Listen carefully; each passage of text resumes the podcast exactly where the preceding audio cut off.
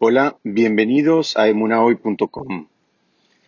La Perashat Tzav nos presenta la figura del Korban Todá. El Korban Todá era una ofrenda, sería una ofrenda de agradecimiento, una ofrenda de acción de gracias. Y eh, nuestros sabios explican que esta ofrenda había que traerla al Beit HaMikdash, al gran templo de Jerusalén, eh, para el caso que uno apareciera sano y salvo de distintas situaciones de peligro, que fueron tipificadas básicamente como cuatro. La, idea era expresar gratitud y, reconocimiento al Todopoderoso, a Hashem mismo, por la recuperación frente a una enfermedad, o por ejemplo, eh, haber sido liberado de una situación de cautiverio o una prisión, en una época donde había, era muy común también los secuestros. Otra de las figuras para las cuales eh, eh, estaba mm, tipificado este, esta ofrenda era atravesar el desierto con seguridad. Y la última es eh, haber viajado en el mar y, digamos, haber terminado la travesía de manera segura. Entonces, frente a estos cuatro casos, repito, sería una situación de enfermedad y, por supuesto, con la recuperación posterior, una situación de cautiverio con la liberación posterior, una, travesía en el desierto y una travesía a través del mar, ambas con, eh, digamos, final feliz, habiendo llegado a destino eh, sin, ningún problema. La pregunta que, que, se hacen nuestros sabios es por qué justamente estos cuatro casos, estos cuatro grupos de personas que pasaron esas situaciones, eran los que estaban obligados a traer una ofrenda eh, eh, llamado, como dijimos, un corbán toná, una ofrenda de agradecimiento. ¿Qué característica única distingue estos casos de otras situaciones que también ponen en alguna medida la vida de la persona en peligro? El Ben Ishai es un sabio que vivió en, en, Bagdad y en Israel entre los años 1833 y 1909. Sugiere que estos casos son los casos típicos en los cuales puede terminar atribuyendo su salvación a otros seres humanos. Él explica así, dice, una persona, Dios nos permita, que atraviesa una situación de enfermedad compleja, una vez que, se, cura, él puede atribuir esa curación a la habilidad y a la destreza de los médicos y al cuidado que recibió de las enfermeras y a los dispositivos tecnológicos que había en el, en el centro médico donde el cual se atendió o se hizo el tratamiento. De la misma manera, una persona que es liberada de un cautiverio puede pensar que esa liberación fue básicamente producto de las influencias y de los buenos abogados que él consiguió.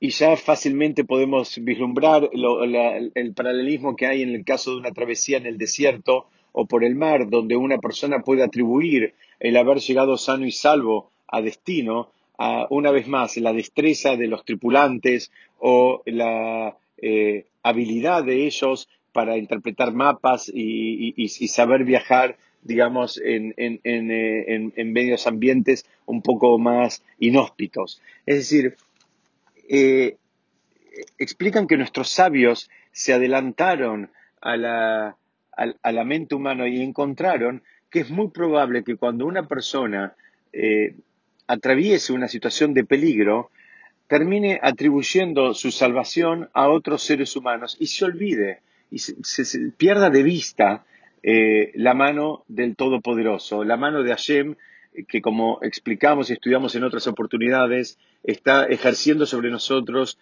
una inspiración particular y permanente en todo momento. Y por supuesto, acá eh, quiero hacer una aclaración que todos debemos emplear todos los métodos y los medios naturales a nuestra disposición para garantizar nuestra salud y nuestro bienestar. Yo no estoy diciendo que la persona deba eh, disminuir y no creer en la fuerza de los, de los médicos, por ejemplo, o tampoco en el uso de los, hoy en nuestra generación, de los aparatos tecnológicos para hacer una travesía por el, por el medio del mar. Nadie está diciendo eso. Lo que estamos tratando de entender es que el sistema de esta ofrenda nos venía a, agregar una cuota de sensibilidad en un contexto donde solemos perderla. ¿Cómo funciona esto? La persona tiene que hacer todo todo lo que esté a su alcance. Tiene que buscar los mejores médicos, los mejores centros médicos, las mejores instituciones y, de la misma manera los mejores tripulantes para, una travesía en el desierto e inclusive los mejores abogados si una persona en una situación eh, de, cautiverio o de, o de prisión. Pero la persona al mismo tiempo, eh, digamos, tiene una obligación que le presenta la Torá y es, y es, en ver a todos estas, eh, digamos, a estos prestadores de servicios, verlos simplemente como mensajeros de Dios. Es decir, no es el médico el que cura, ni, ni, es el guardia el que protege, ni es el capitán del barco el que nos lleva a destino digamos, de una manera segura, sino que está la mano de Dios por atrás de todo esto, que lo está guiando a ese médico, que está guiando a ese abogado y que está guiando a ese eh, capitán de un barco, em, para dar algún ejemplo. Es decir, la Torah una vez más nos, nos, este, nos aclara y se nos anticipa y nos dice el cuidado que debemos tener con, no dejarnos llevar por la mirada más superficial, por la lectura más eh, fácil, que es entender, eh, suponer que entendemos una relación causa-consecuencia. Entonces pensamos que el médico es el que, el artífice de nuestra curación. El médico tiene su mérito y tiene su, su, responsabilidad y por supuesto, como dijimos, hay que buscar el mejor médico y hay que tener una actitud de agradecimiento para, con el médico. Pero el médico no fue el que curó.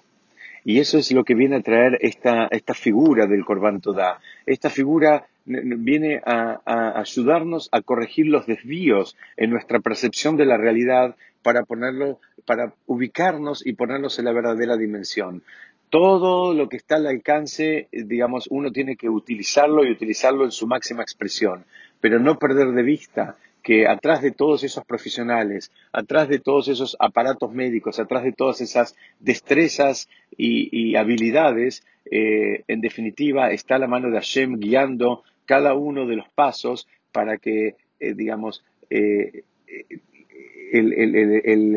escenario que estamos atravesando termine siendo eh, un escenario agradable y lleguemos a un, buen destino. Y ese es el, ejercicio que hoy debemos hacer nosotros. Hoy no tenemos el, el Beit HaMikdash, lamentablemente no tenemos el gran templo de Jerusalén, no tenemos tampoco la posibilidad de traer ofrendas, es decir, esta manifestación de agradecimiento eh, es un trabajo espiritual que tenemos que hacer. Simplemente nos quedó una bendición que se dice habitualmente frente a un miñán, frente a diez hombres eh, en el templo, que es como justamente como agradecimiento por haber atravesado una de estas situaciones y haber salido airoso. Lo único que nos quedó de toda esa ceremonia que era de traer una ofrenda al gran templo de Jerusalén, mismo que uno no viviese ahí, tenía que viajar y llevar una ofrenda. Lo único que nos quedó es un, versículo, un, una simple eh, eh, un enunciado de agradecimiento que se dice en el templo. Pero además de eso nos quedó el desafío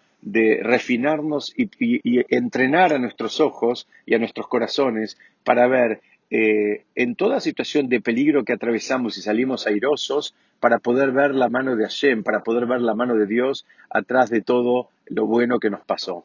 Muchas gracias, Besat Hashem, seguiremos estudiando la próxima.